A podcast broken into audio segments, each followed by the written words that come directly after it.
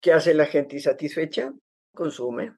Consumimos bienes, consumimos personas, consumimos sexo, consumimos vida para poder sentirnos vivos.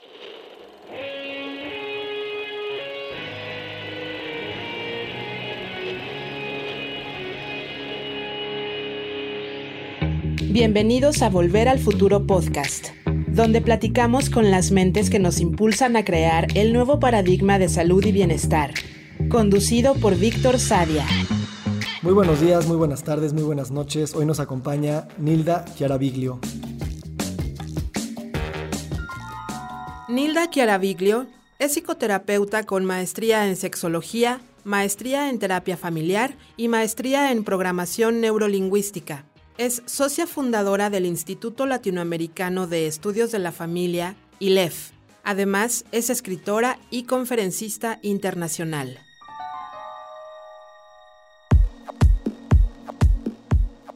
Nilda, gracias por estar aquí. A ti, gracias. Hace dos días tembló en la Ciudad de México y yo creo que los temblores a veces nos dan miedo porque nos recuerdan, entre otras cosas, que no existe un piso firme en nada. Todo el celo siempre se nos está moviendo bajo nuestros pies y nos acostumbramos a pensar que no es así.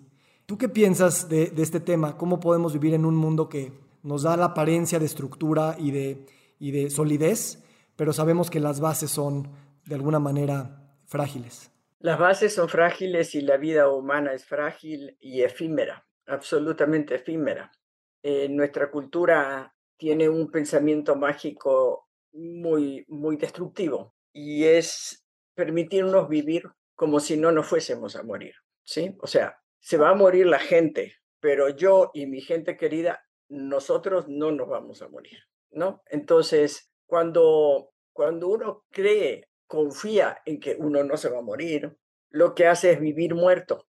Y cuando vivimos muertos, necesitamos, o sea, somos estructuralmente insatisfechos. Siempre necesitamos algo que nos haga sentir vivos y ese algo lo traducimos en el consumo. Nuestro sistema económico, nuestro sistema de distribución de la riqueza se basa en el consumo. Entonces, genera, es una cultura que genera permanentemente insatisfacción a través de un mecanismo muy simple, que es primero negar la muerte y segundo, naturalizar la violencia. Entonces, estas dos cosas mezcladas genera gente estructuralmente insatisfecha. ¿Qué hace la gente insatisfecha? Consume. Consumimos bienes, consumimos personas, consumimos sexo, consumimos vida para poder sentirnos vivos. O sea, la intención positiva de consumir y consumir y quiero más, quiero más, quiero más, quiero más, es esta sensación que el bienestar viene de afuera hacia adentro. Y sí, efectivamente nos consuela un ratito, ¿sí? ratitos más chiquitos, más largos, pero sí logramos sentirnos un poquito satisfechos, un poquito vivos, ¿sí? en, esta, estas pequeñas alegrías que nos da el consumo. Hasta consumimos hijos, ¿sí? consumimos parejas. Tenemos pareja para sentirnos seguros, seguros, donde alguien nos va a cuidar cuando necesitemos. Pero consumimos hijos para que cuando seamos viejos, alguien nos deba la vida y entonces nos cuide. Y todas estas son cosas absolutamente irreales, totalmente fuera de la realidad y hasta del sentido común. Son creencias que no resisten el, menor análisis. Deja análisis el, el mejor sentido común. ¿sí? Entonces, claro, hay una parte nuestra que se da cuenta y entonces eso causa más insatisfacción y es un círculo vicioso que cada vez deteriora más nuestra vida. Esta fantasía de la seguridad es otro de los mecanismos propios de la, de la cultura del consumo. ¿Por qué? Si tienes pareja y tienes hijos y la camioneta y el gato y el perro y la cuenta bancaria y el viaje y las fotos y las redes sociales y, cuando tengas todo eso, vas a ser feliz y cuando tengas todo eso, te vas a sentir seguro. Entonces sigue, sigue consumiendo porque cuando logres todo eso, te vas a sentir seguro. y sentirte seguro te va a hacer feliz. Pero resulta que la seguridad es una fantasía. ¿Por qué? Porque es el opuesto a la inseguridad, ¿sí? O sea, no existe como tal, sí existe como la incomodidad que nos causa la inseguridad. Pero resulta que la inseguridad tampoco existe. Lo que existe es la incertidumbre. Y el ser humano es inmanentemente incierto.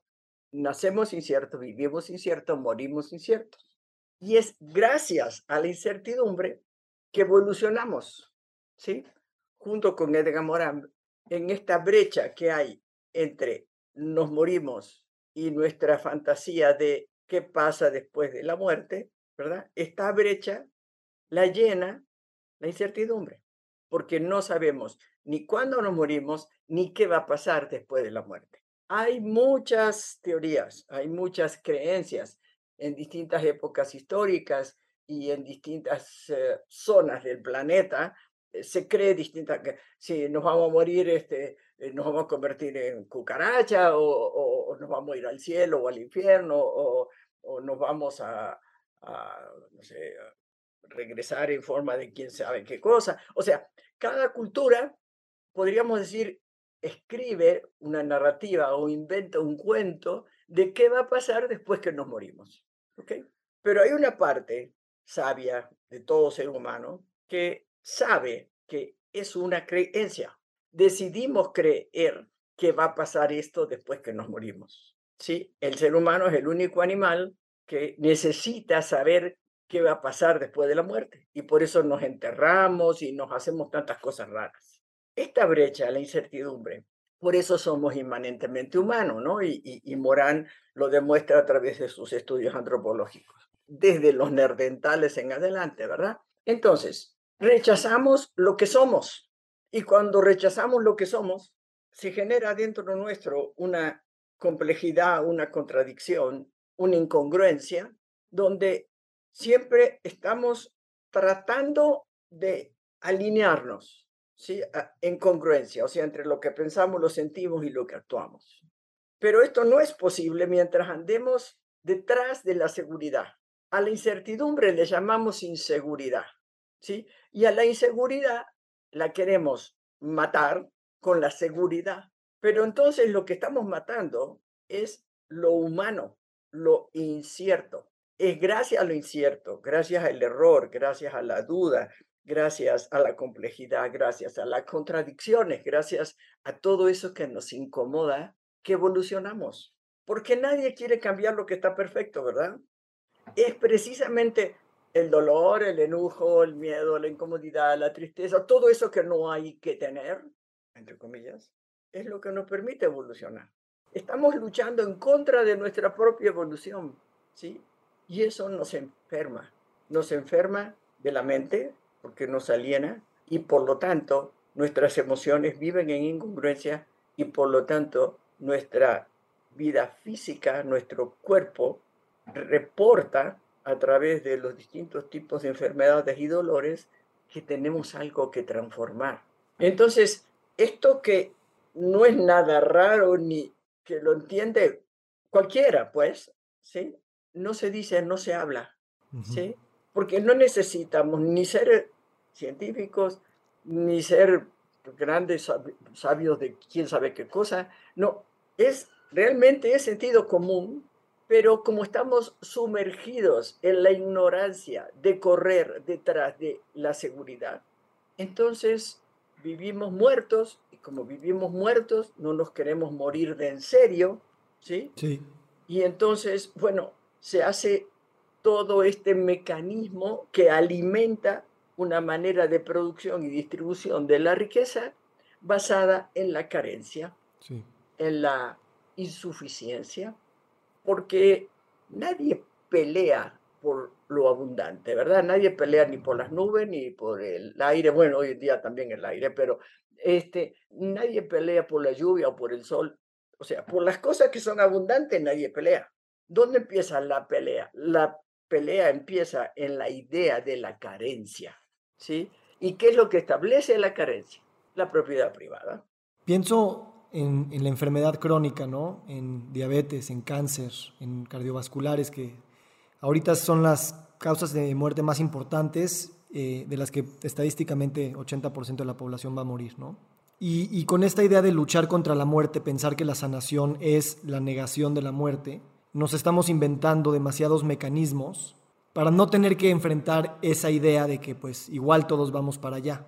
¿Cómo tú consideras que en la enfermedad crónica sí o sí, aunque tengamos todos los mejores hábitos, la mejor nutrición, lo que tú quieras, no existe una manera de pensar en sanación si no estamos en constante contacto con la muerte, no solamente la biológica que pasará en unos años, sino como dices, cuando vivimos ya muertos.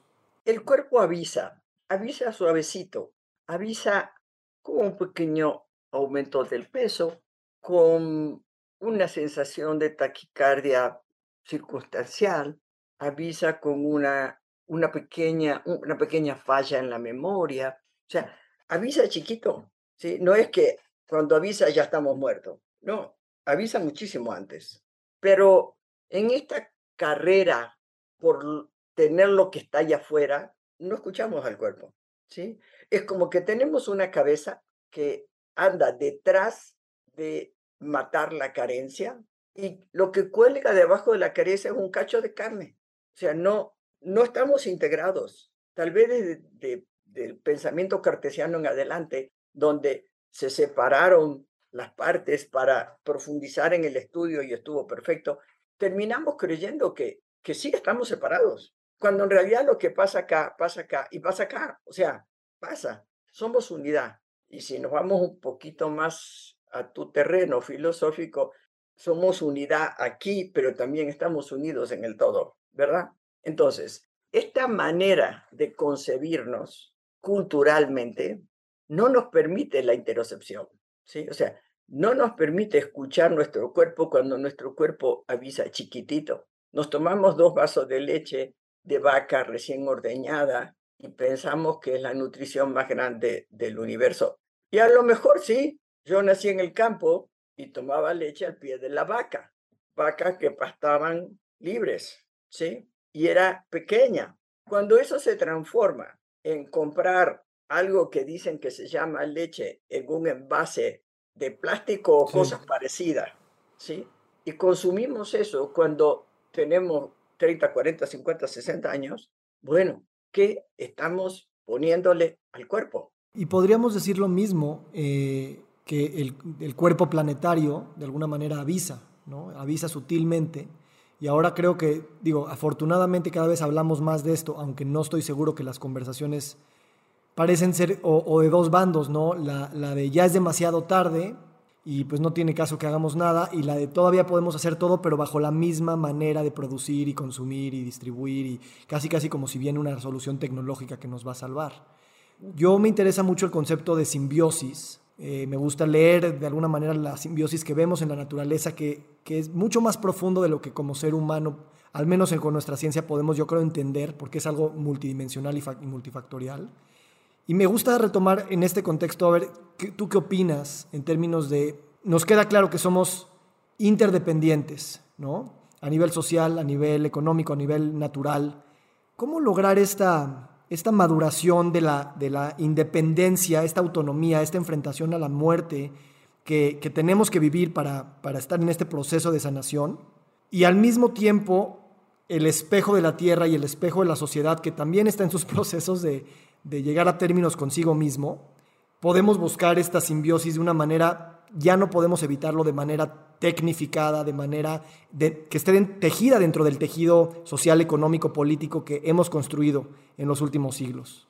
Mira, yo otra vez, hoy en día, y ahora sí, gracias a la tecnología, ¿eh? porque esta parte sí te la tendríamos que agradecer, tú y yo estamos conversando gracias a ella, y esto puede ser cada vez más masivo gracias a ella. Este, podemos enterarnos de todos los avances que hay en la agricultura. Cuando pensamos en la agricultura de, estos experimentos que empezaron en Brasil, pero que en México hay ya muchos, la agricultura se me fue el nombre, ahora me voy a acordar. Nos damos cuenta que si simplemente le hiciéramos caso a la tierra, se generaría un nivel de abundancia a nivel de alimentos que dejarían de ser escasos y que podríamos alimentarnos de la abundancia de la tierra sintrópica, ¿sí? agricultura sintrópica, que si tú, no sé, hay documentales, ¿sí? de, de, por ejemplo, cómo los hongos debajo de la tierra en las raíces conectan todo con todo. Cuando yo vi ese documental dije, bueno, tuve la sensación de que me estaban mostrando el cerebro de la Tierra, ¿no? todos los caminos neuronales debajo de la Tierra. Y cómo cuando respetamos esta manera de generar siembra, la Tierra da tanto que realmente podríamos salir de la idea de que el alimento es escaso, ¿ok?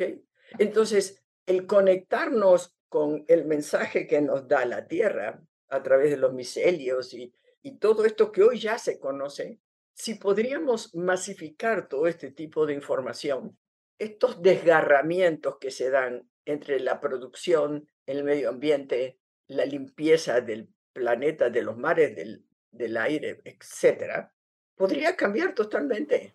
En, en China hay una ciudad que absolutamente autosustentable, que en el medio del desierto que por la propuesta de un monje se llamó a 5.000 personas de todos los países y convirtieron eso en un vergel y no existe el dinero y todo el mundo vive en comunidad donde la propiedad privada desaparece porque es innecesaria, porque no hay nada que defender. Si nos remontamos, no sé, al inicio de, de, la agricultura, donde mil años antes de Cristo, ¿verdad? Donde aparece la idea de la agricultura como propiedad, o sea, algo que hay que defender. Ahí mismo nacen los ejércitos para defender la propiedad de la tierra y los estados para estructurar a los ejércitos y la mujer como la base de la propiedad privada en el sentido de esta tierra es mía, pero entonces esta mujer es mía, pero entonces estos hijos son míos. Entonces, toda esta idea de propiedad privada parte de la sensación de que como es escaso, entonces lo tengo que cuidar. ¿Sí? Sí. Solo este punto, y esto se puede generalizar a tantos lugares, pero solo este punto lo miramos a través de la idea de la agricultura sintrópica y desaparece. No es ni tan difícil ni tan raro, ni necesitamos tanta tecnología. Simplemente necesitamos un poquito menos de ignorancia. Tengo un terrenito, me puse de piedra, me puse a ponerle tronquitos y la tierra se enriquece y empiezan a crecer plantas. O sea, no, no es nada raro. No es algo que se necesite grandes inversiones y grandes dineros y grandes... No, la verdad no. Porque también está esa fantasía, no, pero para hacer eso, uy, se necesitan ir por proyectos de inversiones multimillonarias. No es cierto. Tampoco eso es cierto.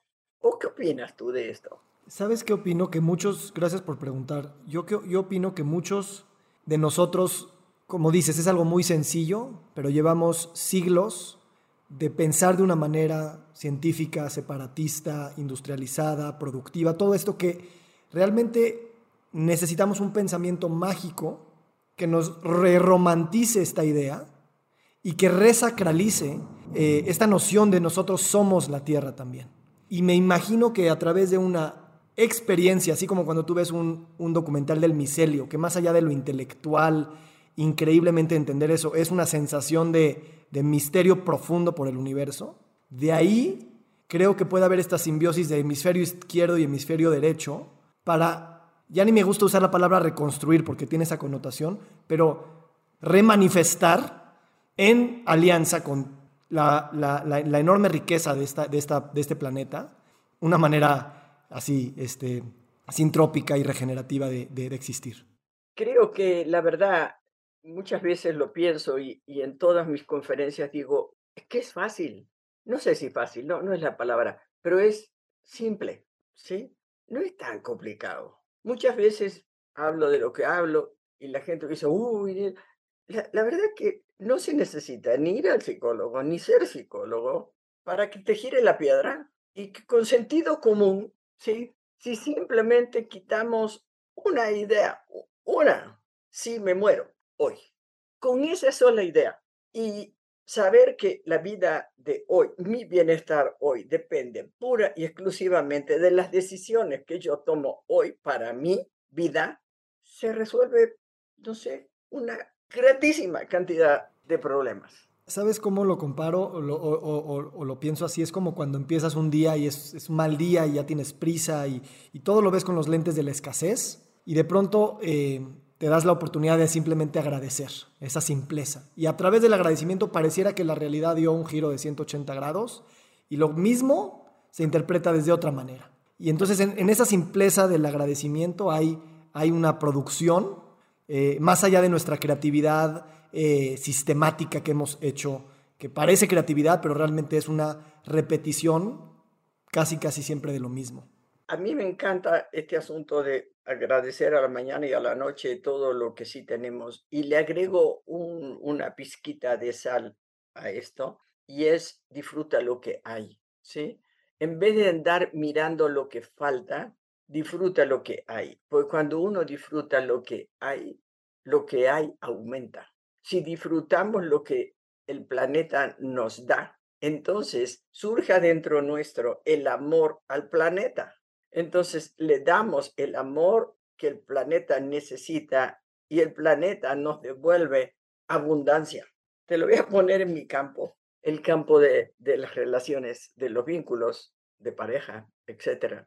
Si uno disfruta lo que hay y lo manifiesta, entonces el otro cada vez tiene ganas de dar más. Pero si estamos no, es que si tú me dieras, me escucharas, me me, me, me, me, me, me, me, me, me, entonces el otro que siente. El otro siente que es insuficiente. Y cuando uno se siente insuficiente, da cada vez menos. ¿Para qué te doy si ni alcanza? ¿Sí? Y esto lo hacemos con la pareja, con los hijos, con los vecinos, con los compañeros de trabajo. Lo hacemos en todos los ámbitos. Estamos mirando lo que falta, lo que el otro tendría que hacer para que yo sea feliz. Esta cosa tan infantil porque cuando somos chiquitos, pues así es la cosa, ¿verdad? O nos cuidan o nos morimos, ¿sí? Entonces, o nos dan o nos morimos. Pero cuando empezamos a ser adultos, asumir, oye, si me morí, ¿qué me voy a dar para estar vivo, saludable? ¿Qué voy a comer? ¿Con quién me voy a vincular? ¿Qué, qué en realidad necesito para cuidar mi mente, mis emociones, mi cuerpo? No, y para, para quedarnos en tu área, y cuando tú hablas de sexualidad, y la defines como permitirnos disfrutar del placer de vivir eh, y, decimos damos al planeta y recibimos abundancia, es, es, es hacer el amor, ¿no? Es hacer el amor con el planeta y el planeta con nosotros y con la sociedad y con el otro. Y, disfrutar es como, es como una, una buena relación sexual, en el acto sexual, es soltarnos en la incertidumbre de que no sé qué voy a hacer o qué va a hacer la otra persona y no controlar o sea, porque tú lo dices muy bien, planear quitar la incertidumbre es planear tu sufrimiento. Entonces, de alguna manera es simple, pero es un gran salto al vacío de, disolver ¿no? E, el ego, las creencias. Eh. Y esto sucede, como dices, en las relaciones eh, de pareja, en las relaciones sociales con el vecino, pero también en la relación con tu negocio, ¿no? Y, poner casi casi tu cuello para que venga eh, la posible amenaza de que pues hay peligro de muerte. Así es, así es. Una de las creencias más violentas en violencia de género está en la sexualidad y es que el hombre le tiene que dar el placer a la mujer. Esa sola creencia tiene un tamaño de violencia que creo que, que es tan fácil verla. Mira lo que dice. Dice, la mujer es tan, tan, tan, tan, tan inferior que ni a placer llega. O se lo doy o no siente nada. El hombre lo cree y la mujer lo cree, ambos lo creen. Entonces, ¿qué pasa? El hombre va a tener un encuentro erótico como una mujer con otro hombre, digo, da igual. Y se pone a ver qué va a hacer para que el otro goce.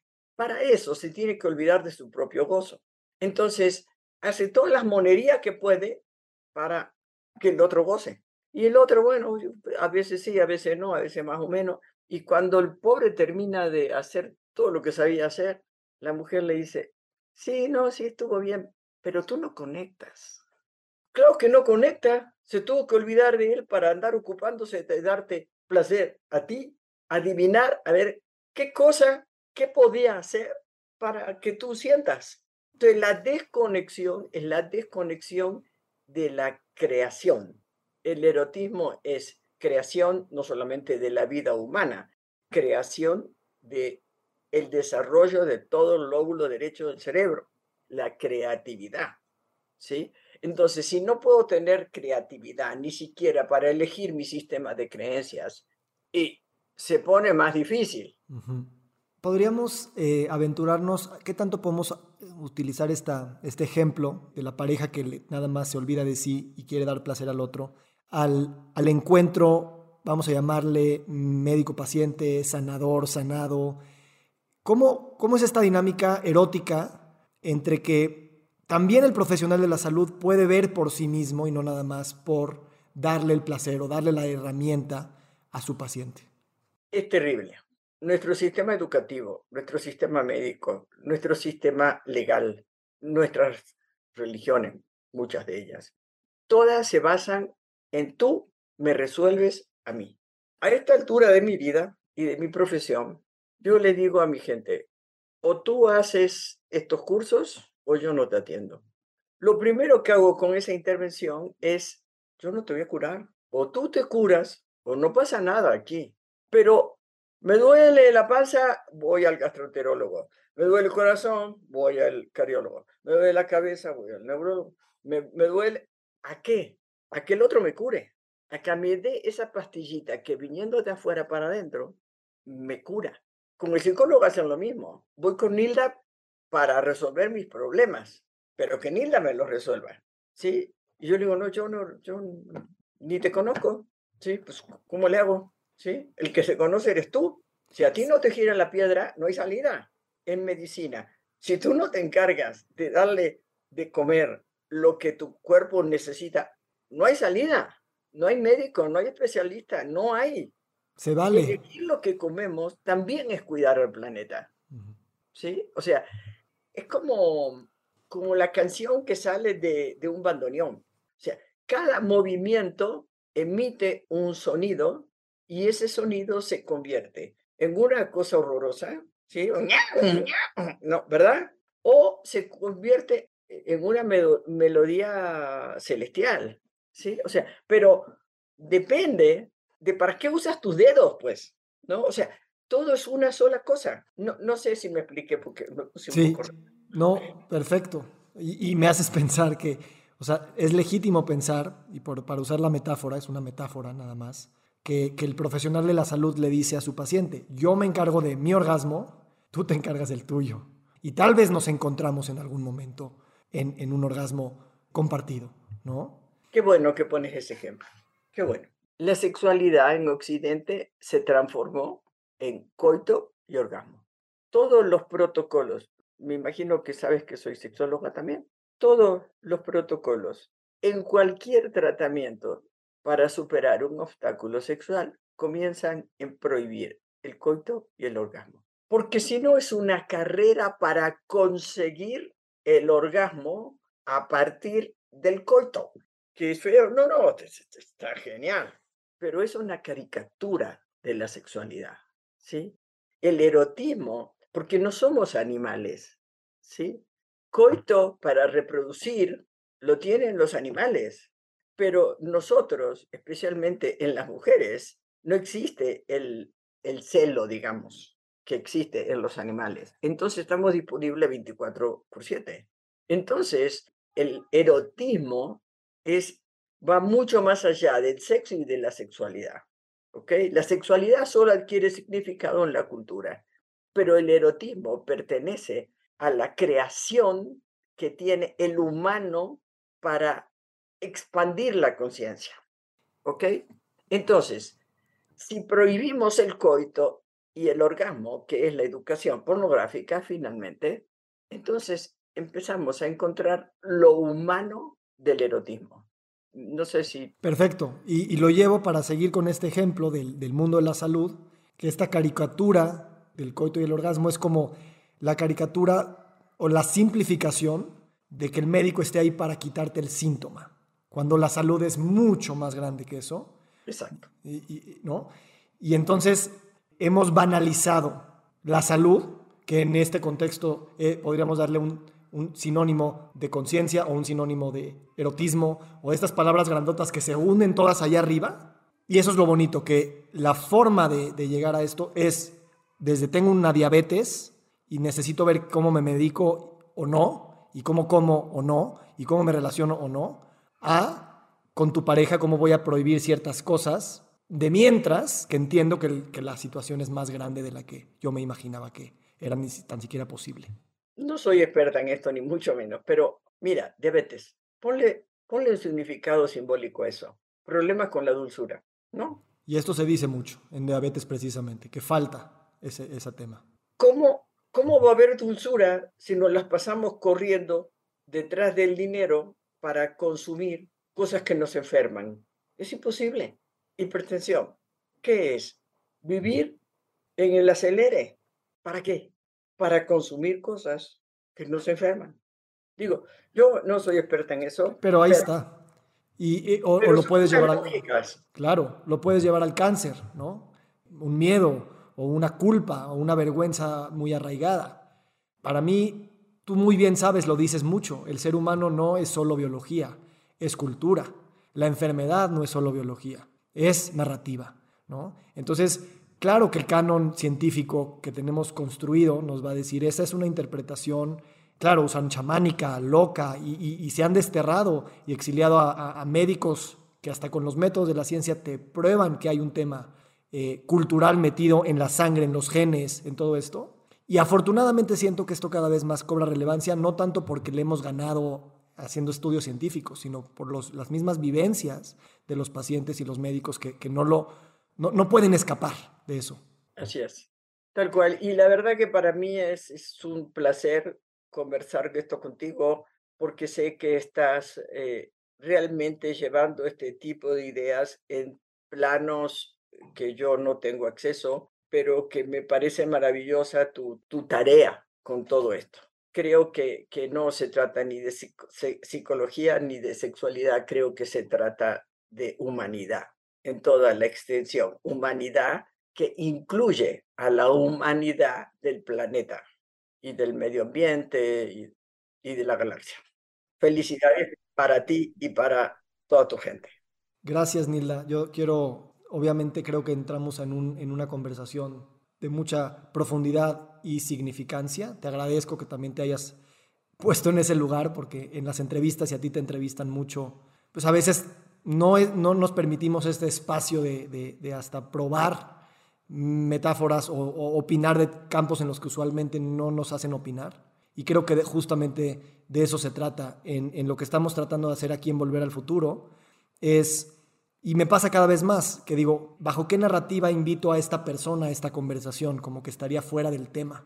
Y mientras más entrevistas gente que están en los outside de lo que quieras, están más en el inside y te das cuenta que todos obedecemos a una manera de pensar relativamente similar, que tiene sus cosas buenas, pero tiene otras que necesitamos empujarnos a explorar y juntos solamente podemos lograr eso, porque es difícil, es incómodo, es incierto, hay, riesgo de muerte y necesitamos tomarnos de la mano y abrazarnos para arriesgarnos juntos y de repente te das cuenta que a lo mejor, como tú dices, es simple, tampoco había tanto a qué temerle.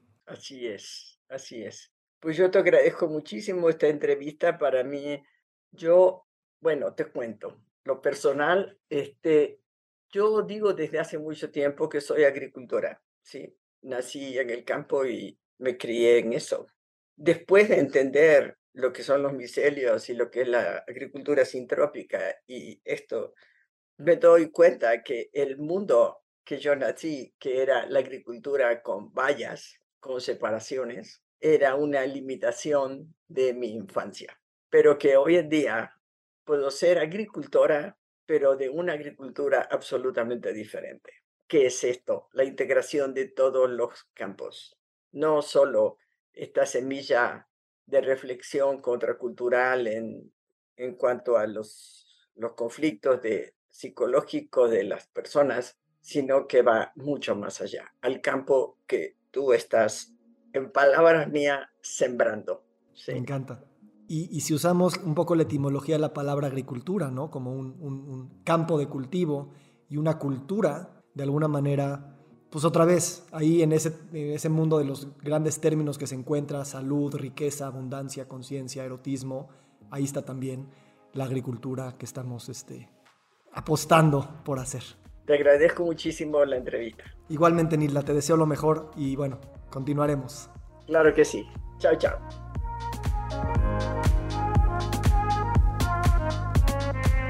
Nos encantaría recibir tu retroalimentación de estos podcasts para continuar generando contenidos que te sean útiles e interesantes. Si puedes, déjanos un comentario en la página web victorsaadia.com.